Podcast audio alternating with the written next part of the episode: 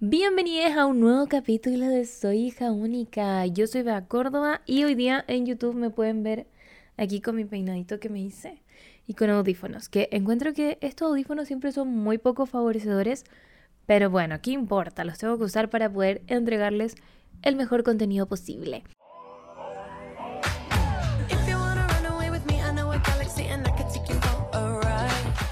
¿Cómo andan? Espero que estén muy bien. Yo estoy muy contenta porque el sábado tuvimos la... No era la primera firma de libros, de hecho, era la segunda firma de libros, pero era como una firma masiva en el GAM. Fueron muchísimas personas, recibí muchos, muchos abrazos, así que les agradezco por todo su cariño, por ir a verme, por llevar el librito y también su buena onda. Así que muy agradecida de que hayan ido ese día. Este podcast va a ser distinto este capítulo porque estoy sola no voy a grabar con nadie más. Eh, tuve unos problemas de descoordinación. Tengo que admitir que estaba un poco desmotivada porque el tema de infraestructura del podcast me tiene medio complicada, como que hay que mover muchas cosas en mi casa para poder grabar, tengo que coordinarlo. Es difícil, es difícil. Entonces estoy buscando un lugar donde grabar el podcast. Em, y mientras soluciono eso, bueno, tendremos probablemente capítulos con La Pecosa, con BC, eh, con amigas que me sienta cómoda trayendo a mi casa porque es un poco raro traer personas que no conozco a mi casa, pero ténganme paciencia porque pronto, pronto voy a poder solucionar eso y vendrán personas nuevas, personas entretenidas. Tengo pendiente invitar a Hombre 10. Yo literal quiero invitar a Hombre 10 a mi podcast, pero tengo que ver cómo lo hago. Me da un poquito de vergüenza. Para este capítulo especial donde voy a estar solita, voy a leer sus peticiones. O sea, no son sus peticiones, les dije como que pídanme consejitos porque no sabía de qué hablar y les vengo a solucionar la vida. Probablemente no se las solucione, quizá les dé consejos muy malos, pero voy a intentar ayudarles. Así que esta nueva sección se llama Alovea, porque no sé si ustedes vieron alguna vez el programa Aloeli, que acabo de descubrir que parece que no se llamaba Aloeli, sino que se llamaba como Buenas tardes Eli, pero por algún motivo, quizá un efecto Mandela, algo así, muchas personas sienten que se llamaba Aloeli no lo tengo, no tengo idea. Quizá en el programa como que la llamaban por teléfono y decían Aloeli, no sé. No sé, yo era muy chica. Me acuerdo que yo aparecí en Aloeli. Yo tuve una aparición. No una aparición muy estelar ni protagonista, porque lo que pasó fue que la vecina del frente de mi casa eh, tenía un problema en su casa. Y nos habían entregado las casas hace poco, entonces como que era un problema con la inmobiliaria y la inmobiliaria no respondía, entonces la vecina llamó a Loeli para decir su caso y era que la vecina, me río ahora porque ya han pasado muchos años, pero la vecina del baño, cuando abría el baño de arriba de su casa, como el del segundo piso, empezaba a caer agua para afuera, como para afuera de la casa. Era muy raro. Era las casas donde viven mis papás tienen como mm, ¿cómo le explico? Como que del segundo piso del baño hay como una especie de techito y que baja así en diagonal. Entonces, cuando la vecina daba el agua, empezaba a caer agua por ese techito. Entonces era como si estuviese lloviendo en la entrada de la casa, porque ese techito da a la entrada de la casa. Era muy extraño. Y me acuerdo que entonces fueron de Aloeli a hablar con la vecina y mostrar todo este drama, y yo me ponía atrás. ¡Ay! Uy, se activó como Siri, perdón. Yo me ponía como atrás eh, y saludaba así como, hola, hola. Era como un meme, un niño meme que quería aparecer por ahí bueno, esa fui yo y me acuerdo que llamé a mis abuelos y les dije como, voy a aparecer en Aloeli. Y me vieron en la tele. Me vieron ahí en la tele siendo muy protagonista de todo. Pero bueno, esta nueva sección, hola Bea, no, aló, estoy muy pava, aló Bea, les voy a estar leyendo sus dramas y sus problemas y espero poder ayudarles. Vamos con el primer drama. Hola Bea, primero que todo me encanta tu podcast. Muchas gracias. Segundo, mi drama. Sé que podría sonar muy primermundista, pero no, no lo soy. Hace ya dos años estoy viviendo en Europa, con visas Working Holiday, aquí los trabajos son limpiando casas, garzona, ese tipo de cosas. Y todo bien con eso, porque se gana muy bien y me puedo permitir vivir y conocer este maravilloso lado del mundo. Pero yo soy muy piscis y extremo reflexiva. No puedo evitar a veces sentirme frustrada por no estar haciendo las típicas cosas que alguien de 30, tengo 30, hace. No me estoy desarrollando profesionalmente. No tengo ni marido, ni la casa, ni el auto, ni nada. Pero me gusta mi vida, puedo conocer y aprender mucho y me da tiempo para mi verdadera pasión que es la escritura. A todo esto tú me inspiras mucho. Ay, y me gustaría que mi libro algún día tenga tanto éxito como el tuyo. Muchas gracias. Em, retomando, me es inevitable a veces no sentirme afectada por la típica presión social. Sé que quizás es tema frecuente, pero qué difícil es salir de la zona de confort. Bueno, eso, besitos, vea, me encanta oírte y verte por redes. Siempre he pensado que podríamos ser muy amigas y eso me encanta. Tranquila, no lo digo en un sentido psicopático. Amo. A veces tengo que admitir que cuando ustedes me escriben y me dicen como, eh, ¿podemos ser amigas? Me, pongo muy nerviosa. Porque es distinto cuando me dicen, hoy siento como si fueras mi amiga. Y eso es como, ay, sí, qué tierno, no sé qué, qué buena onda. Pero cuando me dicen como, podemos ser amigas, yo quedo como, no sé, como no nos conocemos. Pero bueno, muchas gracias. Aquí dice que podríamos ser amigas. Ah, pero lo piensa. No, no me está pidiendo ser su amiga. Pero lo piensa. Muchas gracias. Bueno, a ver, ¿qué te puedo decir de esta historia? Siento que... Yo siento que no tienes un problema realmente. Como que tu problema es las expectativas de como, ok, tengo 30, por lo tanto debería tener un auto, debería tener una casa, no sé dónde, en verdad, porque está, el tema de los precios de la casa está terrible, pero bueno, como que sientes esa presión de no estar haciendo lo que se supone que a los 30 años debieses estar haciendo. Y yo creo que eso es más un problema de expectativas que un problema real. No es que tú no sé, no sé cómo explicarlo, como... Perdón, todavía está el resfrío en mí. Em, siento que estás muy enfocada en eso, como, como si estás pasándolo bien haciendo estos work and holiday, conociendo ese lado del mundo además que debe ser maravilloso, yo nunca he ido. Mm, no creo que sea un problema. Aparte diciendo que los, los 30 son como los nuevos 20. Mm, yo creo que tú disfruta, conoce gente allá eh, hacer amigos, no sé, como sal con gente, etc. Y las cosas se van a ir dando. Como que no... el tema profesional es algo que sí me podría entrar la duda porque yo como persona que no tiene una carrera profesional y que no le interesa tener una carrera profesional tampoco, eh, quizá no te puedo ayudar tanto en ese sentido de cómo desarrollarte profesionalmente.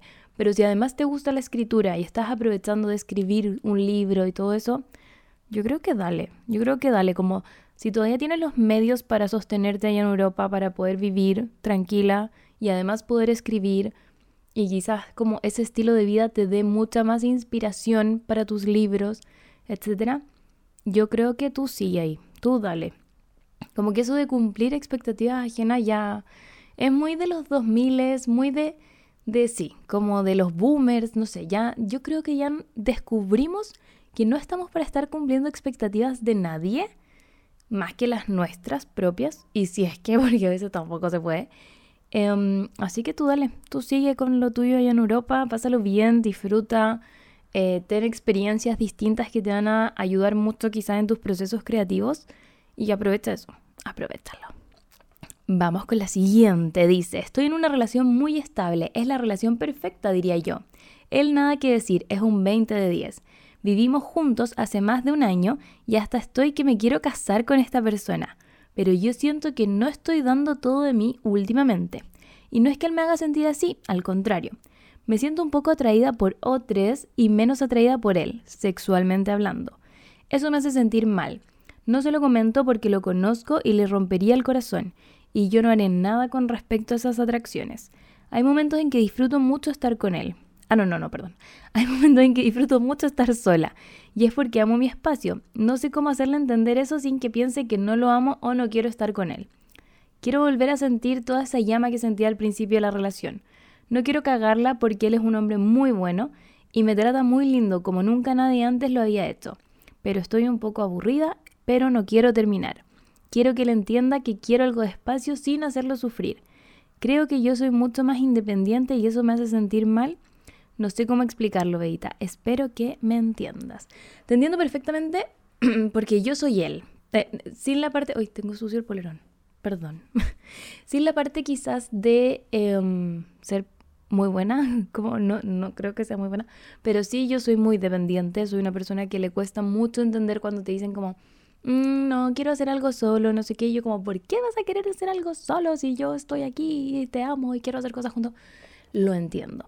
Y como persona que lo entiende, creo que podría ser una muy buena idea que tú le digas de una manera más suave, como, como oye, Cata, que mm, eh, tengo ganas de empezar, no sé, quizás busca algún hobby, algo, y decir como quiero empezar a hacer esto y necesito como un tiempo más como para mí, para disfrutar esto, lo encuentro entretenido y quizás a ti no te interesa mucho, entonces, mm, yo sé que me da una excusa, quizá es que es difícil, como persona que es muy sensible, es difícil tratar estos temas, pero sí, creo que podría decir algo como eso, como, bueno, creo que quiero hacer algo, no sé. Y bueno, lo de, que te sientes menos atraída por él y atraída por otros, creo que igual puede ser normal. Puede ser normal si hay una relación larga, que viven juntos hace más de un año. Yo creo que es normal, no te compliques por eso. Yo creo que sí, como que toma tu, tu espacio un poco y quizás busca cosas para hacer con él que tú creas que podrían encender esa llama, como probar cosas nuevas, mm, algo así. Busca alguna cosita media loca que puedas hacer. Ay, está sonando mi WhatsApp, tengo que pararlo. Espérenme un cachito. Bueno, pero eso, como busca algo nuevo que puedan hacer juntos y también algo que puedas hacer tú sola y explicarle cómo que quieres tiempo para ti. Suerte con eso. Porque como persona que le cuesta mucho entender eso, de verdad que no, eh, lo he ido entendiendo con terapia, pero no te quiero decir como dile a él que vaya a terapia para que lo entienda más fácil, porque no, no, es, tan fácil tampoco. No es así como, oye, anda a terapia para entender por qué tenés que estar solo. No, no es tan buena idea. Entonces te deseo mucha suerte. Vamos con lo siguiente. Aló, vea. Olito, quiero ver si recibo ayuda de esto. Esta semana se cumple un año desde que me junté con un niño por primera vez. Lo conocí hace dos años por una app de citas y jamás concretamos nada. El tema es que desde ese entonces llevamos saliendo una vez a la semana mínimo. Al principio era cada cierto tiempo desde marzo a abril, una o dos veces a la semana. Ah, al principio era cada cierto tiempo ya. Ahora desde marzo a abril ha sido una o dos veces a la semana. Nos tratamos con mucho cariño. Desde el tiempo salieron los primeros te quiero. Ah, y esas cosas tiernas que hace la gente. El tema que él es muy lento para todo. Casi todo pero llevo semanas planteándome la pregunta de preguntarle, ¿qué somos? Jeje, pero no tengo, pero no en plan de pololeo, sino más bien si existe una exclusividad entre solo te veo a ti y nadie más. Con eso real quedó bien porque odiaba las etiquetas y nombres. Le he pedido consejo a todo mi círculo cercano y me dicen que le pregunte, pero mi ansiedad es más grande y tengo miedo. Eso, ayuda porfi, saluditos, Ugu. Ya, qué complicado. No, mentira, yo le... Pregúntale, Pregúntale, chao. Tírate a la piscina. Como si no te quedar con esa duda por mucho tiempo. Y yo creo que eso te puede dar más ansiedad incluso, porque estar ahí como en una situación inestable que esto es, no es, no entiendo. Tú tírate nomás a la piscina. Y si él no quiere nada exclusivo, va a ser decepcionante quizás. Si es que eso es lo que tú estás buscando, si tú estás buscando la exclusividad, va a ser decepcionante, va a ser decepcionante al principio, pero después vas a tener esa respuesta, entonces vas a poder saber qué hacer con esa información y vas a poder decidir como, ok, si él no quiere exclusividad, sigo con esta persona, comienzo a conocer otras personas, me parece más sano. Obviamente te va a dar mucho nervio, va a ser muy raro, pero tienes que hacerlo. Me acuerdo que cuando iba en cuarto medio, había una pareja en el curso y que eran como que estaban juntos, pero no estaban pololeando. Y la chica en cuestión le dijo al chico, como, oye, ¿nosotros qué somos? Y él le dijo, felices. Miren el culiao. Le dijo, felices. Y ella quedó como, ¿what? Bueno, después pololearon muchos años. Así que espero que no te llegue esa respuesta porque es bastante, bastante rara la respuesta. Eso. La persona que está involucrada en esta historia que acabo de contar a veces escucha el podcast, así que le mando un saludo. Siguiente historia. Hola, Bea Linda. Ay, gracias. Te cuento mi drama. Lo que pasa es que hace un tiempo conocí a un chiquillo que me gusta mucho. Tenemos mucha química, nos llevamos bacán y compartimos muchos gustos. La cosa es que él me propuso que tengamos una relación abierta. Yo al principio no estaba tan convencida, pero ahora ya creo que me hace sentido. Además de que tengo muchas ganas de estar con él y no me complica tanto el tema mientras hay exclusividad en lo afectivo. Lo que me preocupa es que no sé si yo realmente estoy interesada en meterme con más gente, al menos ahora no. Pero no creo que eso sea un, un impedimento para iniciar una relación abierta. ¿Qué opinas, Bea? ¿Te hacen sentido las relaciones abiertas? No sé todavía si estoy segura de mi decisión, pero ya estamos en esas. Gracias por todo, amo tu podcast. Muchas gracias. Em, ¿Qué opino yo de las relaciones abiertas? Buena pregunta. Encuentro que están bien. O sea, mientras las personas, mientras ambas partes estén bien y de acuerdo con eso, todo bien, pues, ¿qué, vamos a opinar? O no, va a decir, nada, no me parece, no, lo encuentro perfecto. ¿Podría yo tener una relación abierta? Yo creo que no. Eh, a veces he dicho como no, sí, sí, pero mm, mm, yo creo que no. Yo creo que no. Mira, yo siento que si para ti no es drama que él se meta con otras personas mientras no haya algo afectivo de por medio, sino que sea solo como por las ganas, está todo en orden. No tienes tú por qué meterte con otro. Como que siento que eso de como ya, él se comió a alguien, entonces yo también me tengo que comer a alguien, como esa equivalencia que hay que hacer, no es sana. Y creo que una relación abierta, si funciona así, desde el como, ok, te comiste a alguien, yo mañana me voy a ir a comer a otro, entonces, no creo que sea una relación abierta sana. Yo creo que una relación abierta tiene que ser, como lo dice su nombre, abierta y que cada uno haga lo que se le cante el hoyo. Porque, mm, porque sí, como mm, esa competitividad en la pareja yo creo que puede llegar a ser muy tóxica. Así que si tú estás bien con que él se meta con otras personas y tú no tienes interés de meterte con otras personas, todo bien, tú sigue así. No creo que esté mal. Yo creo que mientras a ti te haga sentido y estés feliz con eso, tú dale.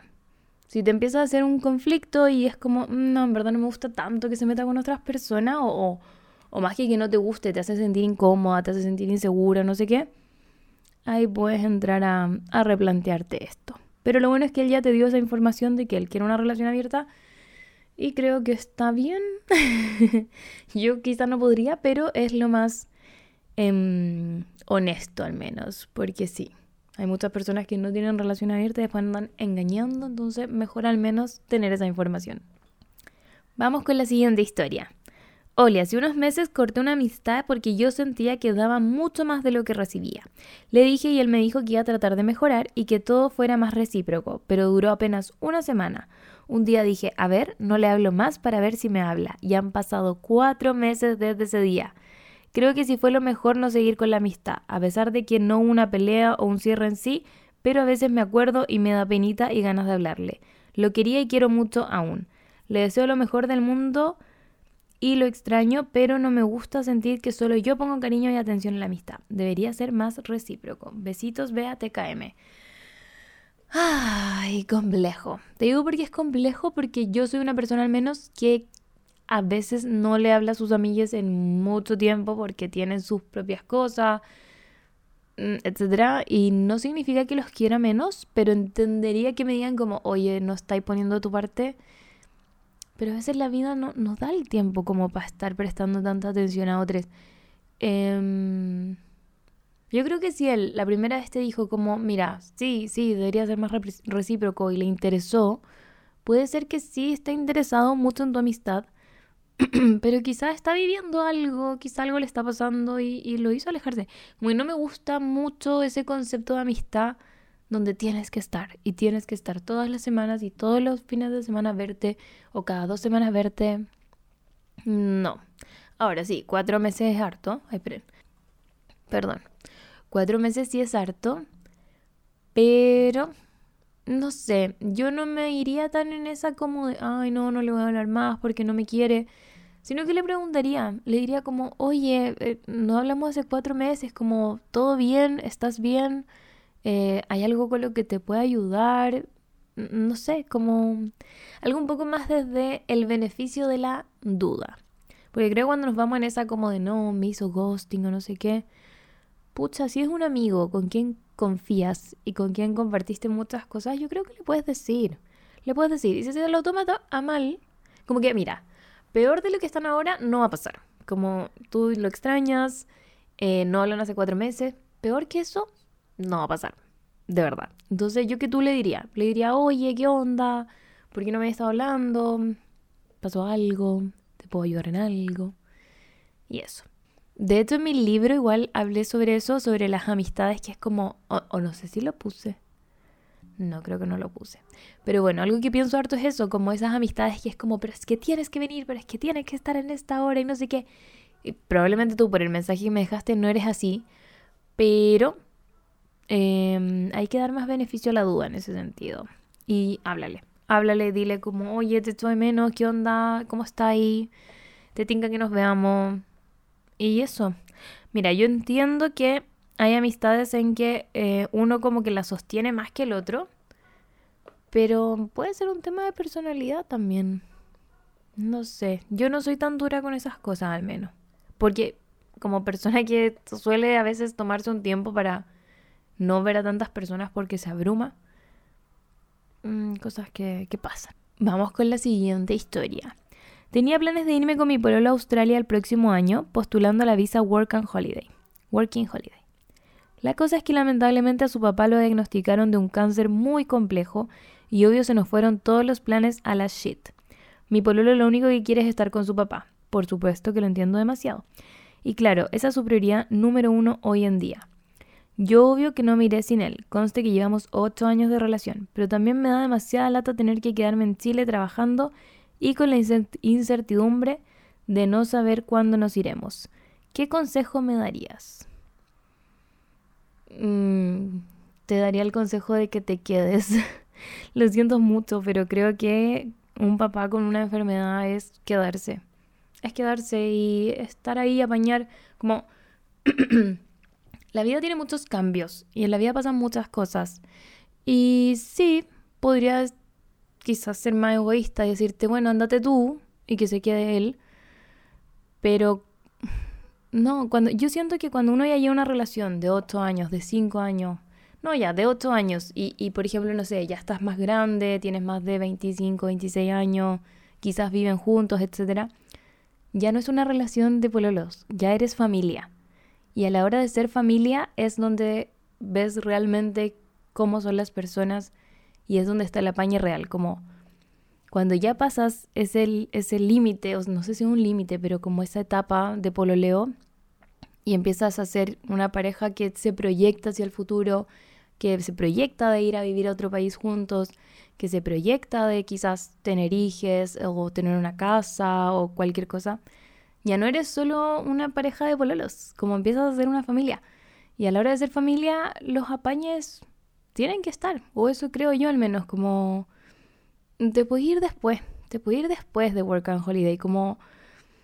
O quizás nunca te vayas, y también está bien, como bueno, los sueños pueden ir cambiando, los proyectos pueden ir cambiando, no todo siempre va a salir como queremos que salga y no nos tenemos que desesperar por eso. A veces la vida trae cosas que nos golpean y que son como, concha tu madre, ¿qué es esto? Como, ¿por qué me toca pasar por esto? ¿Por qué lo tengo que pasar así de mal? Etcétera.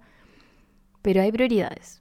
Y en este caso, yo digo que te quedes. Y, y sí, es triste como votar esa posibilidad de irte a Australia.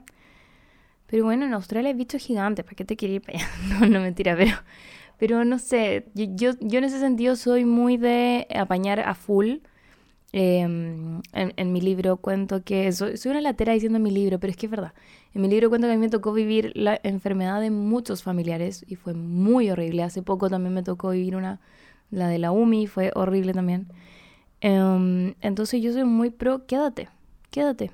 Lamentablemente si el, cáncer que le dio a este caballero es, difícil, pucha, no saben cuánto tiempo vaya a, seguir estando entre ustedes y hay que aprovecharlo, hay que aprovecharlo y estar acá y después te puedes ir a Australia igual, quizás puedes juntar más plata, quizás, no sé, imagínate si, no, no tengo idea cuál será tu situación, pero quizás, no sé, si ya tenías un título universitario, puta, quizás podía averiguar y convalidar tu título de alguna manera irte a Australia, no a Working Holiday limpiando un Starbucks, sino que a trabajar en tu profesión. No sé, como hay formas, hay cosas, la vida va cambiando, las prioridades van cambiando y si les tocó vivir esto y tú amas a tu ya en ocho años y en verdad no te quieres ir sin él y en verdad quieres estar para él y, apañarlo en esta, hay que apañar nomás, ¿cachai? Como hay que un poco ponerle el pecho a las balas. Y no significa postergarte como Muchas personas creen que cuando alguien se queda apañando a otra persona y todo eso es como postergarte. Y no, como busca nuevos planes, busca nuevas cosas que puedas hacer. Em, Sí, eso. Ahorra plata, de repente se pueden ir. Quizá ya no te vas a ir de Work and Holiday eh, este año, el próximo, pero de repente, no sé, váyanse unos días a Buenos Aires a dar una vuelta para que se despeje un poco tu pololo de su cabeza porque quizá la esté pasando mal. No sé, algo así. Y más adelante, en unos años más, quizás puedan, puedan hacerlo del Work and Holiday y quizás no. Y quizás haya nuevas cosas. Y yo soy, yo en ese sentido soy bien romántica. Y digo como mientras estemos juntos, vamos a poder pensar en otra cosa y, y vamos a ser felices igual. Ay, perdón, perdón por ser así, pero eso es lo que pienso. Soy una persona que cree que, em, sobre todo en ese tipo de situaciones, hay que poner el hombro y apañar cuidándose uno mismo, obviamente, no es dejarse estar ni nada de eso, pero sí ser ahí. Ser fuerte y entender que los planes pueden cambiar y que no pasa nada. Como... No creo que en 30 años más diga, ay, como puta, tu papá se enfermó y nosotros nos íbamos a ir y no me fui. No, no creo que pase eso. De verdad no lo creo. Así que tú, tranqui, harta paciencia, harto amor y busca otras cosas por mientras como algún parchecito que te pueda servir para sentirte bien y sentirte mm, como contenta. Y dejar este plan con un clip y que lo puedas tomar más adelante. Vamos con otra historia. No es drama, pero hace unos días me habló mi ex tóxico de hace Mahoma cuatro años. Chuta, qué antiguo diciendo que había hecho las cosas mal y que muchas cosas que me pasaron habían sido su culpa y yo en mi mente, weón, fue hace cuatro años y yo estoy muy feliz con mi compañerito de ahora y solo le dije, jaja, está bien, teníamos diferentes formas de querer y chau. Pero que bien se sintió que el weón que te hizo sufrir, te trató de tóxica frente a todos y te trataba mal después de cuatro años, todavía no te olvide. A lo mejor yo no era todo el problema después de todo. Hoy me sonó como la garganta. Jiji, te cae, te cae vea, eres súper bacán. Corazoncito coreano. Eh, corazoncito coreano para ti. Muchas gracias. Eh, hoy mi, mi garganta está como... perdón. Yo creo que no hay mejor sensación que cuando esa persona que te hizo sufrir y te hizo daño y te trató mal, etcétera, vuelve y te dice como, oye, perdón por esto, cuando uno ya está en otra, cuando ya está en otra y está como feliz de la vida, es como, sí, da lo mismo. A mí me pasó algo muy parecido, pero, o sea, no, no es tan parecido, porque no fue un pololo tóxico. Cuando yo iba en séptimo básico, me cambié de curso. O sea, de séptimo octavo, me cambié de curso. Y en octavo hice como yo, me encantaba hacer, desde siempre me encanta crear contenido. Entonces yo hacía como test de Facebook, como que yo los creaba. Entonces era como, ok, ¿de qué curso eres si respondes estas preguntas? pura wea, muy de niña chica, iba en octavo, tenía como 13 años. Y, y nada, lo hacía como para mis compañeritos, no sé, eran tonteras. Y me acuerdo que dejé a mi ex curso, como que era un curso muy como Perkin y como que, no sé, fome. Y a mi curso nuevo le había puesto como que era lo máximo. Algo muy de pendeja. Ahora entiendo que tampoco estuvo bien que hiciera eso, pero bueno, una era pendeja. La cosa es que las niñas de mi excurso no eran muy simpáticas, de todo hasta el día de hoy me caen bien como el pico, y se enojaron por esto y no encontraron nada mejor que pegarme. Así es, me pegaron en octavo básico. Tenían como un juego en el que yo no cachaba este juego. Eh, que si alguien se tiraba un chancho, como que todas tenían que hacer como una wea como con la mano, no me acuerdo bien cómo era. Y la última que lo hacía le pegaban un guate. Y yo no estaba jugando, yo no estaba ni con ellas. Yo estaba como en el recreo, en cualquier parte del, no sé, del colegio. Y estas buenas llegaron, eran unas matonas culias más encima, eran como, como que eran más grandes que el resto, como más altas, ¿cachai? Como que todas éramos más bajas que ella. Y llegaron así como en grupo, y como que eran ese típico grupo de personas que tú ves en las películas, sí, como las películas gringas, como las buenas matonas, como con un delineado culiado negro gigante, como que se visten como más darks y como, como que era como soy ruda, como todas esas cosas como muy, como muy soy emo, soy ruda, no sé qué, como que era ese tipo de persona. Y además eran más altas que yo. Entonces llegaron como todas las buenas y como que me rodearon. Yo estaba, no sé, debe haber estado con alguna compañera que no cachó qué estaba pasando y yo ahí al medio. Y empezaron a hacer esa weá. Y empezaron como ya, una se tiraba un chancho, todos lo hacían. Yo no hacía la weá porque no entendía qué estaba pasando tampoco. No tenía idea además de su juego ordinario de mierda. Y eh, me pegaban. y me pegaban guates. Y yo como, concha tu madre, ¿qué es esto? ¿Qué está pasando? Y me acuerdo que, nada, como que lo hicieron, no sé, cuatro veces y yo después, o sea, como que, como que me perseguían para hacerlo y yo como que me iba, se acabó el recreo y obviamente le dije como al profesor de ellas, le dije como, ¿qué chucha le pasa a estas personas? Por favor, me acaba de pasar esto. Y ahí las retaron, no sé qué pasó. La cosa, y por qué estoy contando esta historia, es que ya, eso pasó en octavo básico. En cuarto medio, eso son como seis años después, en cuarto medio, no mentira, son cuatro años después. En cuarto medio, yo salí al baño un día, porque algo que yo solía hacer para cambiar clases, iba al baño, y salí al baño y en eso una de ellas, de las matonas, estaba sentada afuera de su sala, que queda al lado de la mía. Porque yo, yo, filo, como que las putearon, no sé, les deben haber puesto una anotación negativa, algo, pero después yo seguí con mi vida y como que nos cruzábamos porque íbamos básicamente en el mismo colegio, la gira de estudio, todas esas cosas. Como que no, no fue gran problema para mí, no era como que yo dijera, ay, están estas buenas, no, me dieron lo mismo, me dieron lo mismo. Pero siguió la vida.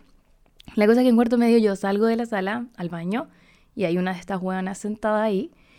Y cuando yo vuelvo del baño me dice como, oye, oye, ¿podemos hablar? Y yo como, bueno, como, ¿qué quieres? y ahí me pidió perdón. Y me pidió perdón como, oye, es que yo sé que cuando hicimos esto en, en octavo Em, y no estuvo bien y no sé qué, así que perdón y la weá. Y yo fue como, han pasado cuatro años, Sofía, como, como sale para allá, weona. Pero no, le dije como, ya, ya, todo bien, jajaja, ja, ja, gracias. Y creo que nos dimos como un abrazo y después entré. Como que en cuarto medio todo les estaba pegando esto de cómo solucionar las cosas. Ahora yo lo veo y digo como, daba lo mismo, daba lo mismo. Pero bueno, admitir que, ¿y por qué conté toda esta historia? Porque admitir que, que alguien que te hizo algo malo y vuelva cuatro años después a decirte como, oye, perdón, sí, se siente igual bien. Y te deja en una posición como de, de como, ¿viste que eres culeado? Como que siento que esa amiga que mandó esto del ex es como, ¿viste que era una mierda tú? Como que bueno que ahora cuatro años después te diste cuenta. Te diste dar cuenta bien tarde. Pero qué bueno que reconozcas que fuiste un culeado. Así que un aplauso para tu ex y un aplauso para la weona también que me pidió perdón en cuarto medio, que lo encuentro muy ridículo. Vamos con otra. Terminé el año pasado con mi pareja de casi 20 años porque me empezó a gustar mucho un chico que conocí en agosto del 2021. Nuestra relación no estaba muy bien. Siento que esa es la primera red flag. Cuando uno conoce a alguien mientras la relación no está tan bien, uno idealiza un poco a ese alguien nuevo. Pero bueno, voy a seguir leyendo. Este chico también terminó con su polola de varios años, debe ser, y con quien vivía. El tema es que salimos por cuatro meses y él empezó a tener duda. Creo que nunca estuvimos 100% convencidos hasta que me dijo que volvería con su ex. De eso hace un mes y aún, y aún parece que no vuelve y nos hemos seguido viendo, pero no en plan de salir. Me cuesta careta soltarlo y además tenemos que vernos seguido. ¿Por qué tendrán que verse seguido? ¿Son como compañeros de trabajo? Quiero esa información. Mira, desde mi experiencia y desde lo que yo creo que también he escuchado y cosas así, cuando no estás bien con tu pareja y conoces a alguien nuevo que parece que tiene todas esas cosas que te hacen falta de tu pareja actual, hay que tener mucho cuidado. Mucho cuidado porque uno tiende a idealizar. Es como, no, es que esta persona es tan tierna y, y me presta atención y este otro no me presta atención. O no sé, le gustan las cosas que a mí me gustan y a esta otra persona no le gustan las cosas que a mí me gustan. Hay que tener cuidado. ¿Qué te puedo recomendar? Nada, po. Nada, porque ya terminaste con el de hace 20 años. Eh, no sé si quieres volver con él, quizás no. Y estaría bien también. No tienes por qué volver con alguien si ya terminaste. Si él, el nuevo, le vamos a poner el nuevo, quiere volver con la ex, nada que hacer tampoco. Po. Quizá yo creo que ábrete a conocer nuevas personas. Pasaste 20 años con otro weón, te empotaste al tiro con uno nuevo. No, po, no. Conoce gente nueva, bájate Tinder, no sé. No sé, anda a algún lugar, inscríbete en algún taller de algo, conoce gente nueva. Yo creo que ese es mi consejo. No se empoten al tiro después de haber terminado una relación larga. Porque más encima, si te, te empotáis de un buen nuevo y el buen nuevo tiene la ex y quiere volver con... No. No, no, no. No estamos para gente que no sepa lo que quiere. Tú disfruta. Conoce otras personas. No te empotes.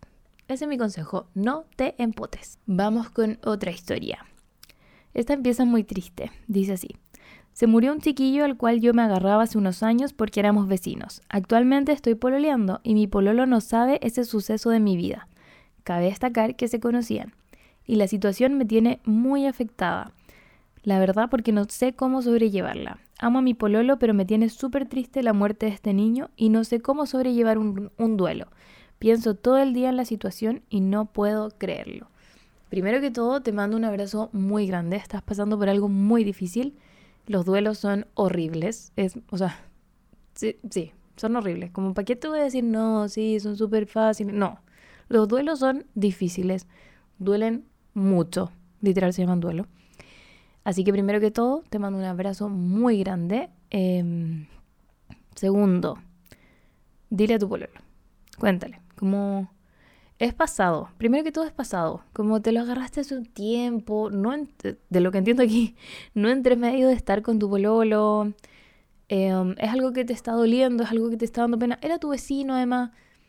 Cuéntale, cuéntale como, bueno, esto pasó hace años. Em, no sé, si, si no sabes cómo lidiar con el duelo, eso es lo más importante, ¿cachai? Como lo más importante en esta situación es que estás viviendo un duelo y si no lo puedes compartir con la persona que más amas, es aún más difícil, como de, poder decirle como, oye, necesito ayuda o necesito, no sé, como compañía, necesito contención. Entonces dile, dile a tu pueblo. Y espero que él pueda entender. Yo creo que sí va a entender. o sea, no lo conozco. Pero, pero es un tema delicado. Sería muy raro, pero muy raro. Y quizá incluso un poco egoísta de parte de él si se enoja porque te hayas agarrado a alguien en el pasado y que más encima alguien que falleció, em, no, yo creo que cuéntale, cuéntale y te recomiendo mucho, aprovechando de que hablaste del duelo, busca un capítulo en eh, un podcast que se llama Psicología al Desnudo y se llama Las etapas del duelo, creo. Creo que así le pusieron. Bueno, dice la palabra duelo en el título. Búscalo porque ahí ella te cuenta como paso a paso cómo uno va viviendo el duelo y al menos a mí eso me ayudó mucho con, el duelo de la UMI, que fue hace poquito, em, porque te hace sentir acompañada, te hace entender más lo que estás pensando, lo que estás viviendo. Así que te lo recomiendo harto y te mando de nuevo muchos abracitos y habla con tu em, red, red de apoyo. Es súper importante hablar con la red de apoyo, en este caso tu pololo. Cuéntale, te deseo lo mejor en esa conversación porque, no sé, uno no conoce a la gente y de repente si se lo toma a mal, sería bien terrible, pero tenle fe, tenle confianza y cuéntale y, y, todo eso. No creo que él se pase rollos más allá de, de que estás triste. Intenta explicárselo bien, sí, pero eso, te mando muchos, muchos besitos. Otra historia de amigos de mierda. No, mentira, pero dice, mi mejor amigo, tal vez no debería llamarlo así, de un día para otro me dejó de responder los mensajes y a dejarme el visto cada vez que le mandaba alguna publicación o mensaje. Me siento triste y no sé si vale la pena escribirle. ¿Algún consejito para términos de amistad? Hmm, mira, si es tu mejor amigo, mira, esto haría yo si mi mejor amigo me deja, me da mucha risa decir mejor amigo porque lo encuentro medio raro cuando ya somos grandes, pero esto haría yo si mi mejor amigo me deja de responder de un día para otro y además me deja el visto en todo, yo le diría, esperaría un mes. Un mes no le mandaría nada. Diría como ya, no le va a mandar nada, algo le dar... No, en verdad no, no, no, no, haría eso. Lo que haría sería escribirle al tiro, le diría como, a ver, a ver Agustín, porque se llama Agustín. Como, ¿qué onda? ¿Cómo estáis? ¿Estáis bien? Eh, ¿por, qué, no me estás respondiendo? ¿Estás muy ocupado? ¿Pasó algo? Tú sabes que estoy aquí, me puedes contar. Si no te sientes cómodo, no te preocupes, te hablo un poco más adelante. Yo creo que haría eso, haría eso. Como que le diría, como, oye, ¿qué onda? ¿Pasó algo? ¿Estás bien? Porque a veces, como dije antes a la otra persona que había dicho, em, a veces la vida nos abruma y no le respondemos a nadie. A mí hay veces que me escribe la Ivonne, que es una de mis mejores amigas, que ha estado en el podcast y todo, y yo literal no le respondo como en dos días. Y, y no es porque no la quiera, no es porque no la adore ni que crea que es demasiado importante para mí, sino que es porque he estado ocupada, porque estoy con muchas cosas, porque eh, me hablaron 10 personas más, entonces el mensaje pasó abajo. La vida es así a veces. entonces evitemos enrollarnos tanto y quizás seamos más directos. Como, oye, ¿sabéis qué? No sé, por ejemplo ya, si mi amigo Agustín, a que no le gusta que diga su nombre, pero ya lo dije. Em, mi amigo Agustín no me pesca. Y le mando, ay, no me pesca, no me pesca, no me pesca yo le diría como, oye, ya, po, como, no me estáis pescando, pasó algo, estás bien. No, me enrollaría en el pasó algo de como, te hice algo yo, porque creo que es igual es medio pasado a rollo.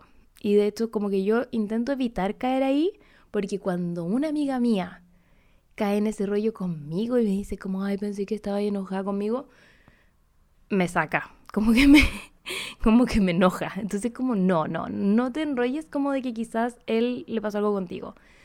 Simplemente pregúntale, quizás está pasando algo él. Como que siento que eso hay que primero, yo, esa es la primera eh, como cosa que se me imagina. Que quizás a él le pasa algo, quizás él se siente de X manera y por eso no ha respondido y por eso ha dejado el visto. Entonces, si tú le hablas desde ahí, desde el como, estás bien, necesitas algo, Em, sabes que estoy aquí, si es que necesitas algo, como te he estado mandando cositas, no me has respondido, está todo bien, como te sientes bien. Y si te dice sí, me siento bien o no, me siento mal, bueno, ahí tendrás tu tema de conversación. Pero eso, eso. Yo creo que escríbele, dile como, oye, he cachado que no me estás respondiendo, te, estás bien, pasó algo, quieres hablar. Y ahí te dirá algo. Y si no te dice nada y te deja el visto en ese caso, mmm, ahí puedes dejar de hablarle por un rato más largo. Y quizá preguntarle a alguien cercano. Así que mm, ese es mi consejo. No asuman lo peor. Vamos con otro consejo. Hola Bea, me encanta tu podcast. Muchas gracias.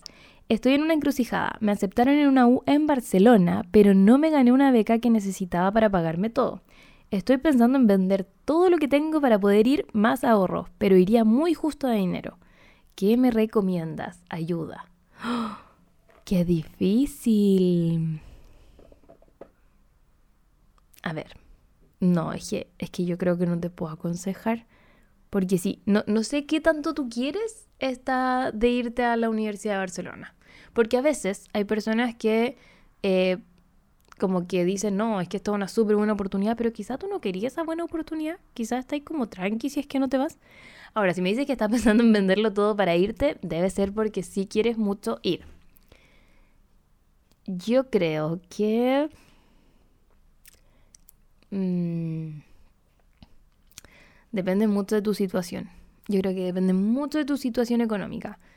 Por ejemplo, te voy a dar dos casos, porque todos tenemos situaciones económicas diferentes, todos somos personas diferentes, por lo tanto, y tenemos realidades diferentes.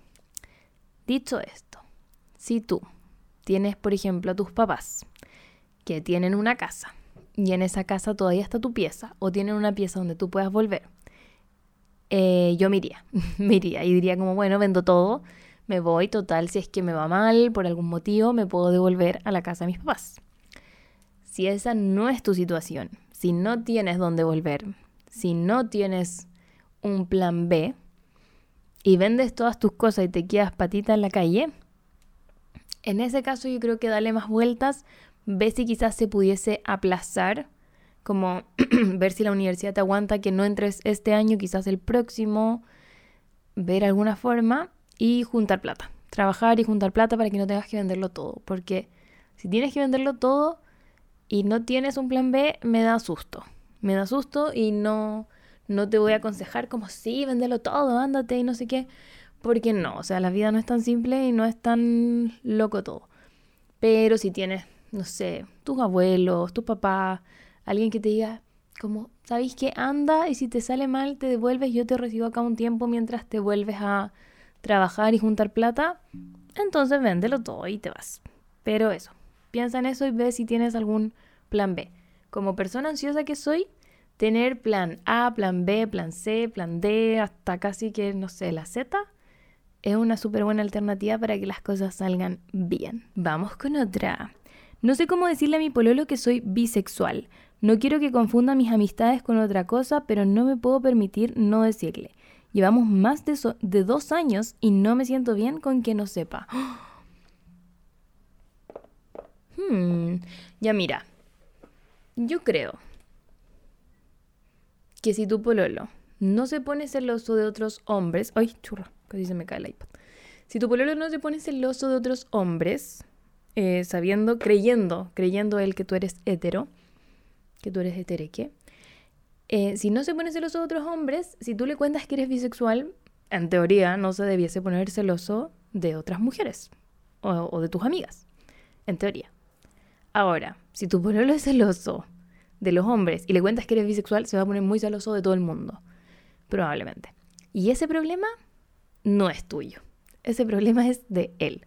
Así que yo creo que una relación sana se basa en confianza, se basa en no mentir, ni ocultar. Y si, y si tu sexualidad es algo importante, y si para ti es importante decirle a la otra persona como, mira, sabes que en verdad soy bisexual, dile, dile. Y si él empieza a ponerse celoso de tus amigas y no sé qué, problema de él. Honestamente, problema de él. Como que, mm, como persona celosa que he sido, y que he estado eh, aprendiendo, eh, eso es problema del que lo siente. A menos, a menos que literal te estés comiendo a alguien y no sé qué, como obvio. Obvio que hay personas que hacen las cosas raras y mal y crean que la otra persona tenga celos y cosas así. Pero poniéndonos en el caso donde tú no haces nada que le pueda dar celos a tu pololo, el problema es de él. Así que ese es mi consejo. Cuéntale y veamos qué pasa. Y ahí me cuentas cómo te va. Pero cuéntale, cuéntale. Y si se pone muy celoso, siendo que tú no haces nada, no sé qué, que vaya a terapia. Que vaya a terapia, le va a hacer bien. Aquí tenemos otro caso, o sea, otro caso. Otra historia, es muy cortita, pero es muy seria. Dice, hola, estoy recién medicando, estoy recién medicando, tengo ansiedad y estuve con una crisis que me dejó mal. Me siento extraña.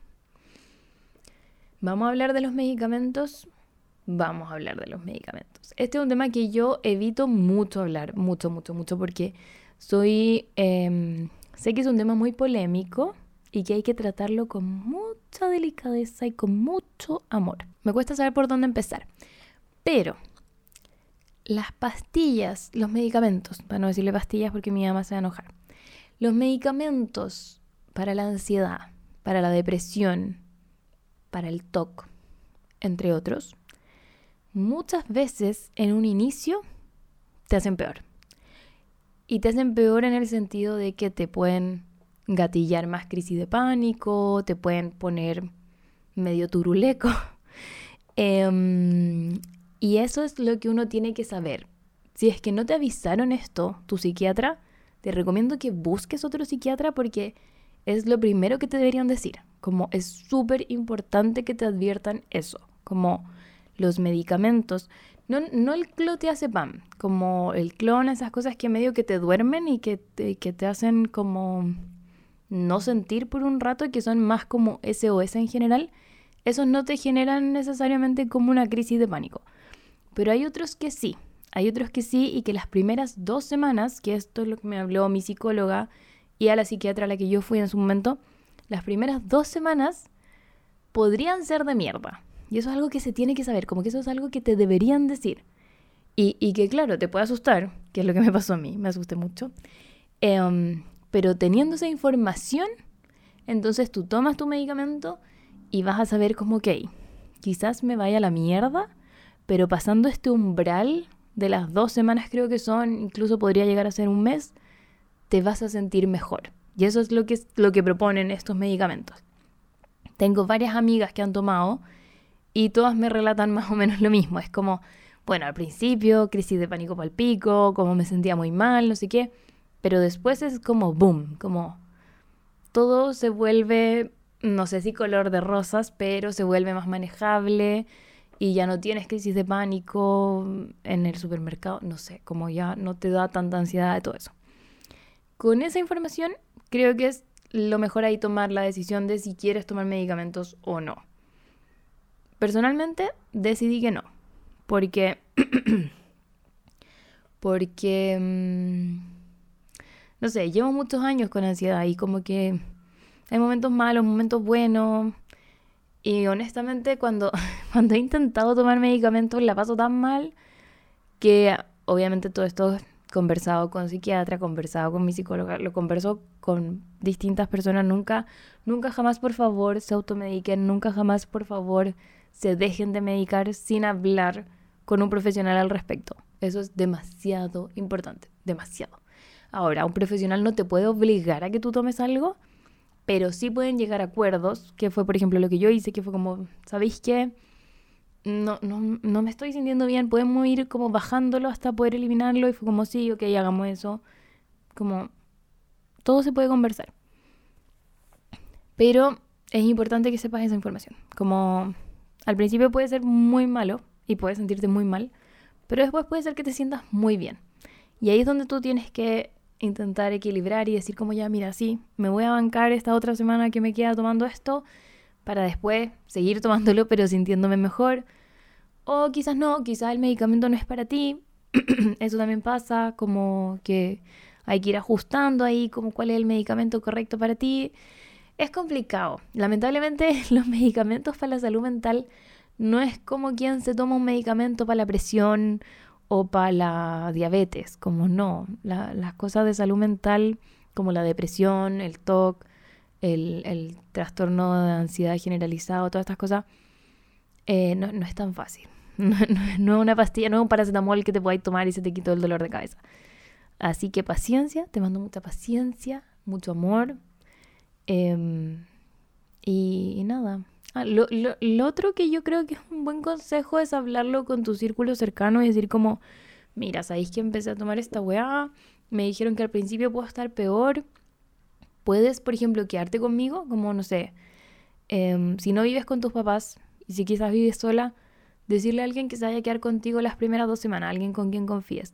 Puede ser tu mamá, no sé, alguien que te vaya a acompañar, o si tienes pareja, decirle a tu pareja, em, y que te tengan paciencia. Me da, mucha pena este tema porque siento que es súper doloroso, así que entiendo perfecto lo que estáis pasando, em, pero creo que eso es lo mejor. Decirle a tu círculo más cercano, si es que puedes, por ejemplo, pedirte licencia en el trabajo, si es que estás trabajando o en la universidad, también lo recomiendo. Como habla con tu psiquiatra y dile, mira, me, estas pastillas me están haciendo sentir como el pico. Por favor, dame una licencia para poder empezar a tomarlas y estar un poco más tranquila.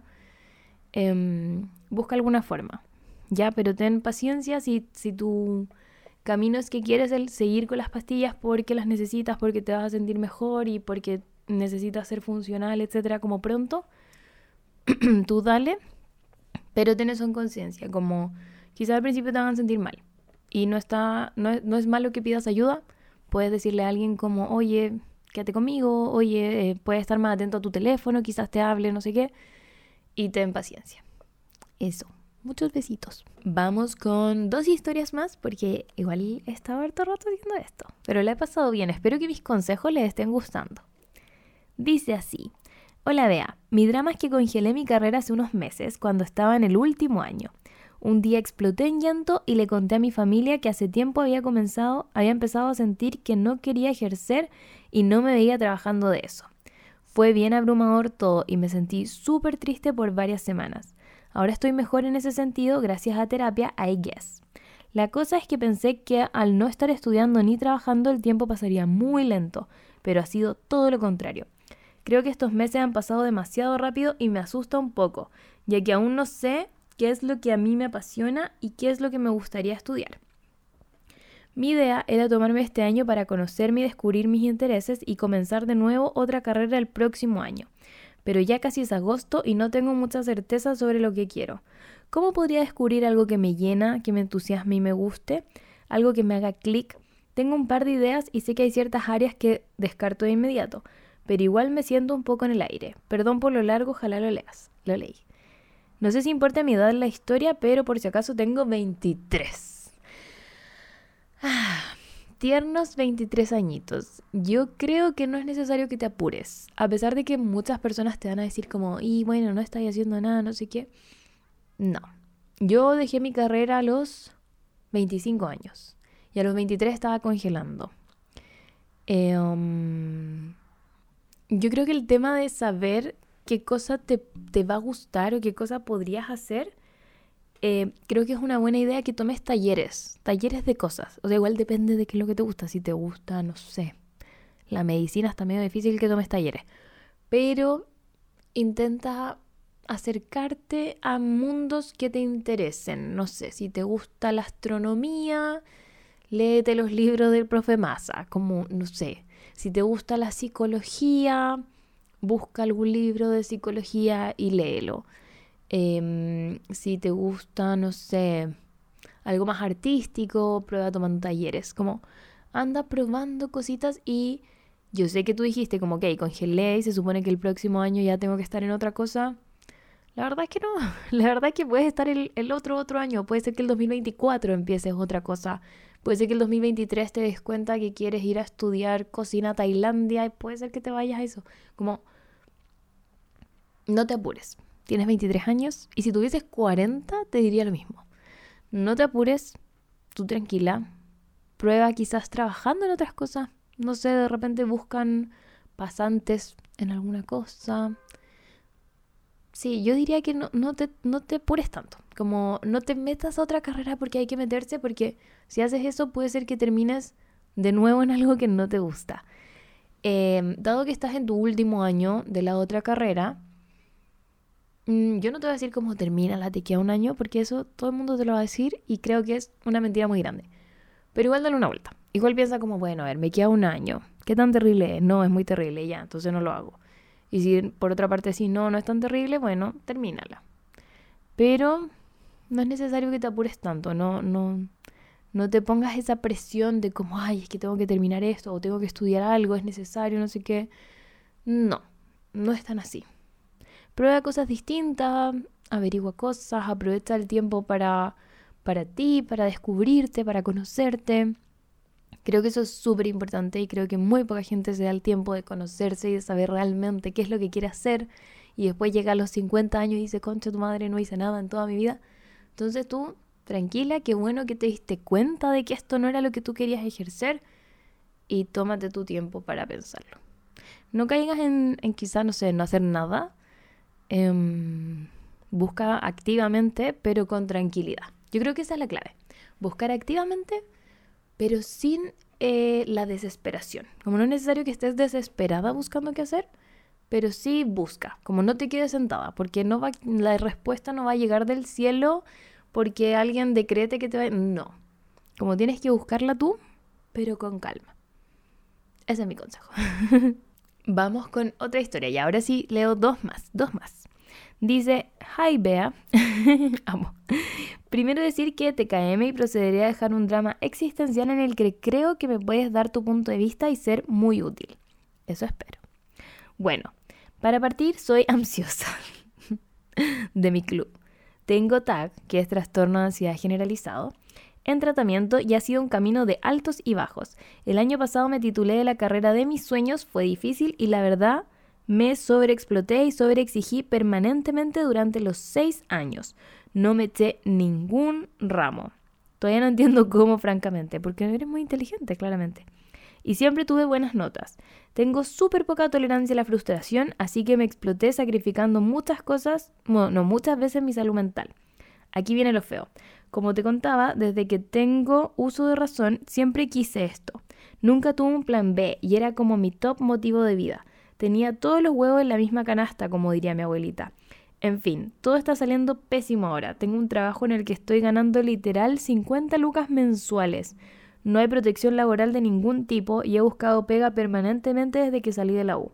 Es tan frustrante haberme esforzado tanto, haber dejado tantas cosas de lado, sacrificando amistades, tiempo con la familia, etc. y no poder surgir. Me gusta mucho, mucho lo que hago. Siempre lo describo como una pasión que viene de la guata y es tan doloroso ver cómo por un asunto de demasiada oferta y muy poca demanda no puedo hacer lo que me gusta. Cuando soñaba con el futuro, cuando más chica, yo me veía a estas alturas trabajando en lo que me gusta, viviendo sola y viajando. Y Napo, todo se derrumbó dentro de mí, dentro de mí. Postdata. He pensado en emigrar de mi ciudad en busca de más oportunidades. Soy de región. Pero cuando estaba a punto de hacerlo, mi mamá le encontraron un cáncer avanzado y tuve que quedarme a cuidarla. Postdata 2. Olvidé decir que soy dentista. A esta altura ya se me olvida. De antemano muchas gracias porque aunque no lo leyera sirvió para sacar un poquito la pena del Cora. Mm, primero que todo te mando un abrazo muy grande. También mucha fuerza con lo de tu mamá. Qué, bueno que te hayas podido quedar con ella. Y ahora vamos con lo otro. Em, es difícil, es difícil porque muchas veces, sobre todo está esta expectativa de si tú estudias y si tú te va bien y terminas, entonces tu vida está solucionada y vas a tener una carrera y va a ir bien y vas a poder comprarte una casa y tener hijos y tener un perro. Y no. Como eso que nos vendieron de que la universidad es el pase al éxito por siempre, es mentira. Em, y con eso creo que es muy importante que te puedas quitar esa presión también, porque a veces sé que ese tipo de expectativas frustran mucho, porque es como, ¿por qué? Si hice todo bien, como, como tú me cuentas acá, como te iba bien, sacaste la carrera al tiro y todo, ¿por qué no está saliendo como tú esperabas? Entonces, muy importante quitar esa expectativa que nos pusieron en la cabeza. Y segundo, no te puedo decir cómo buscar trabajo porque el tema de los dentistas yo sabía que era bien complicado. Em, y si es, que lo difícil está aquí, ¿qué es lo que realmente te gusta? Porque si por último me dijerais, sabéis que en verdad no me gusta tanto, yo te diría, bueno, como busca alguna otra cosa, que en la que seas buena, quizás algún oficio, algo artístico, no sé. Pero si en realidad te gusta mucho esto y es como de tu guata, así como, no, en verdad es mi pasión, yo creo que tienes que seguir buscando oportunidades, por muy frustrante que pueda llegar a ser. Y dependiendo de cómo vaya lo de tu mamá, quizás ver la posibilidad de migrar a otra ciudad. Eso lo dejo muy abierto porque eh, con tu mamá sí, no, no, es difícil, ya lo expliqué en la historia anterior. O sea, historias anteriores.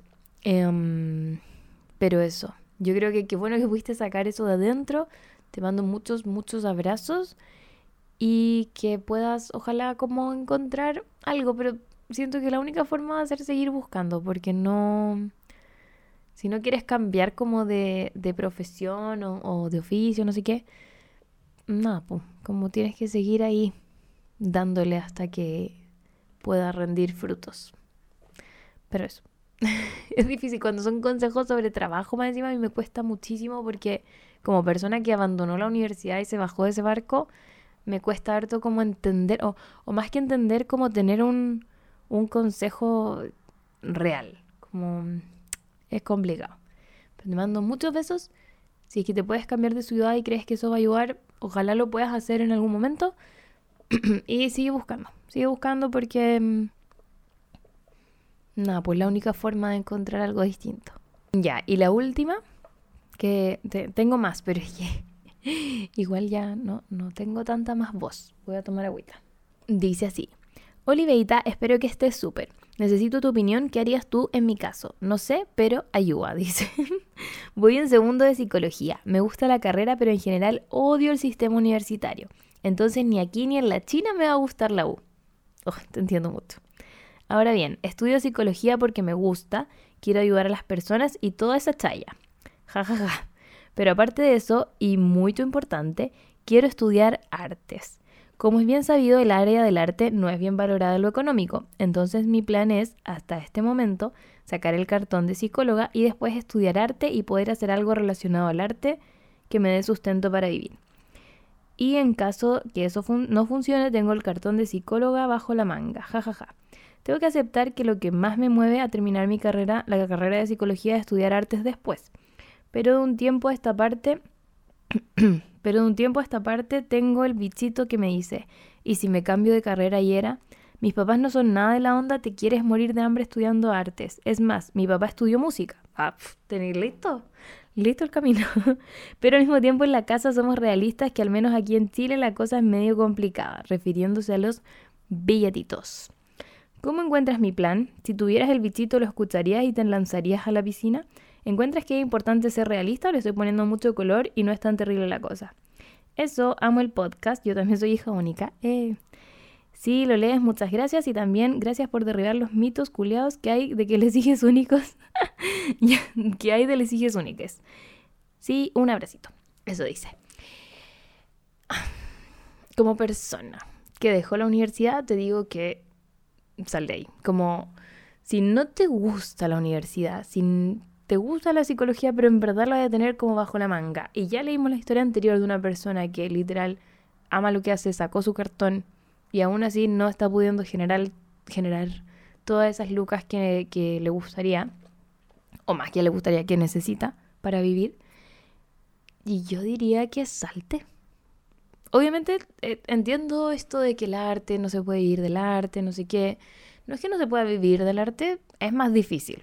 Es un camino más difícil, pero hay veces que puedes ser ingeniero y, que igual puedes tenerla difícil. Entonces, yo soy más de la idea de cómo lánzate, como salte nomás. Como si en verdad, en verdad no quieres ser psicóloga. Así como que tú te ponís la mano en el corazón y decís, quiero terminar psicología solo para poder estudiar artes.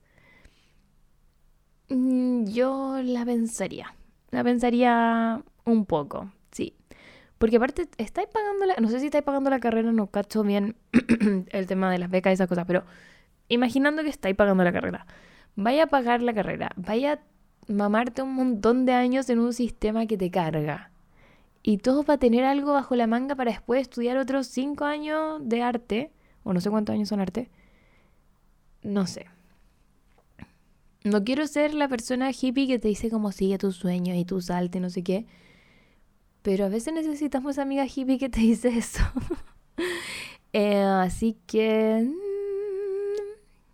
Mm, mm, es que yo creo que igual depende demasiado de qué tan mal la estáis pasando. Como si la estáis pasando demasiado mal con el sistema universitario de, y de psicología y no sé qué, salte. Si en verdad la estáis pasando piola, igual te gusta, igual te interesa y lo puedes sobrellevar, termínala. Yo creo que yo creo que ese es mi consejo. Si lo estáis pasando como el pico y en verdad sabes que en arte es como que vas a ser feliz y vas a poder desarrollarte no solo profesional, sino que también como persona, etcétera, cámbiate. Si en verdad estáis piola en psicología, estáis como cómoda, no es lo que más te gusta, pero te sientes como chill y es como ya, sí, yo creo que puedo terminar esto, termínala. Yo creo que, que eso es, como ve qué tan incómoda estáis y si estáis demasiado incómoda en verdad, como que ya la weá no la podéis soportar, a eso. Y lo otro que puede ser, que no sé cómo funciona en ese caso, quizá puedes averiguar. ¿Qué pasa si congelas psicología? Entras a artes. Ahí tienes que averiguar si es que se paga cuando uno está congelado, porque cuando yo lo hice no pagaba, pero no cacho bien, depende creo que de las universidades y no sé qué. Quizás ver si podéis congelar la carrera entrar a artes, estar, no sé, un año congelada en una, estar un año en artes y ahí ver. Quizás se pueda, no lo sé. Averígualo. Te lo dejo como tarea para la casa. Y así quizá podáis probar y, Porque a veces uno, lo mismo que con los pololos, uno idealiza mucho lo que no tiene, lo que no está haciendo. Cuando yo me salí de ingeniería para entrar a nutrición, yo era como, nutrición debe ser el paraíso, debe ser maravilloso, tan entretenido, tan interesante. Y después me encontré que no me gustó nada. Entonces, por eso mismo, quizá podrías optar por eso. No sé qué tan probable sea, no sé qué tan fácil sea, no sé qué tan factible sea, pero averígualo. Averígualo si es que se puede bacán y si es que se no, si es que no se puede, ya sabes cuál es mi consejo. Bueno, eso ha sido todo por hoy. Muchas gracias por confiarme sus problemas. Espero haber sido de ayuda. No sé, quizás quedaron más confundidos que lo que vinieron, pero espero que no. Les mando muchos besitos Recuerden seguir el podcast en Spotify, muy importante, pónganle seguir en Spotify, también en YouTube, seguir, o sea, suscribirse al canal, ponerle cinco estrellitas, ponerle deditos para arriba, todas esas cosas de las redes sociales. Y nos vemos la próxima semana en otro capítulo. Besitos.